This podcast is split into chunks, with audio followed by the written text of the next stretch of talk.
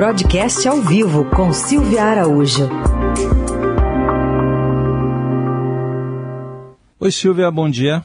Oi, bom dia. Bom dia, Raíssa. Bom dia, Carol. Bom dia, Olá, ouvintes. Bom dia. Silvia, nessa balbúrdia que está aí o governo, né, com seis trocas ministeriais, a pauta econômica fica para trás?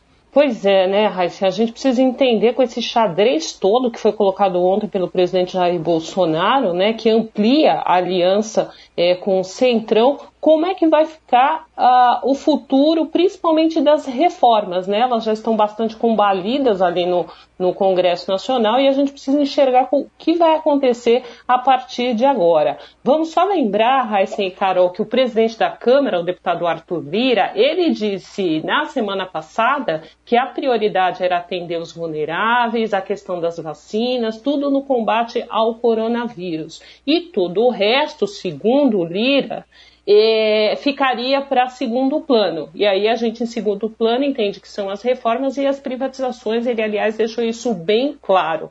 E quando esses assuntos forem retomados em algum momento no Congresso Nacional, o que a gente vai precisar acompanhar muito bem é a qualidade dessas reformas, porque a gente lembra que tem a reforma administrativa, que é uma é, das mais é, combatidas por algumas bancadas ali no Congresso Nacional, principalmente a bancada do funcionalismo público. Então a gente vai ter que olhar muito bem para essa reforma, se ela vai ser uma reforma administrativa de fato ou vai ser mais uma reforma paliativa para o governo é, mostrar que fez alguma reforma. E tem a tributária, que é aquela velha história, né, Raíssa? Discute-se uhum. reforma tributária no Congresso Nacional há décadas e até agora não se conseguiu fazer uma reforma de fato que acabe é, melhorando a questão é, do sistema tributário no país.